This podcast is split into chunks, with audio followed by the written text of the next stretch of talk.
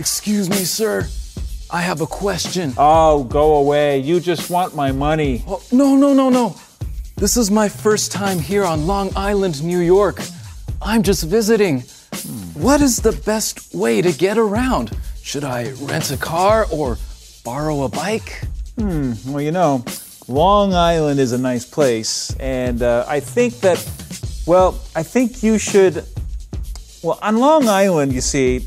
Oh, shoot. I need a super sentence. Super sentence, man! I heard someone needs a super sentence, and I have the perfect sentence just for you. Use this kind of sentence. On something, visitors can do something. Like this On Long Island, visitors can take a bus. Yes, on Long Island, visitors can take a bus. Okay, that's good to know.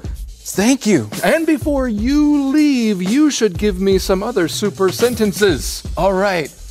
On the ship, visitors can eat lots of food. On the ship, visitors can eat lots of food.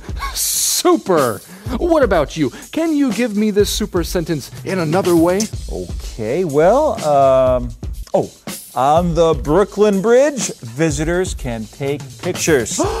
On the Brooklyn Bridge, visitors can take pictures. Super de duper! Now practice using a super sentence with this tourist. Okay, uh, on Long Island, visitors can take a bus. Thanks.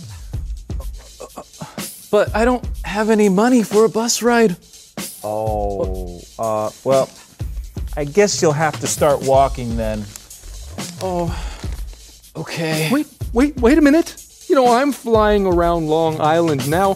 There are many people here who need super sentences, so maybe I can just take you with. I can no, fly uh, with. it- you it's just- okay. No, no, it's okay. It's not No, awkward. no, no, no. no. I'll walk. Oh, yeah. Yeah, yeah, that, that's a good idea. Walking is good for you. Well, friends, a super sentence every day will make your English great. Right? Uh, yeah, bye, Bye. super sentence man. Whew. New York is a strange place.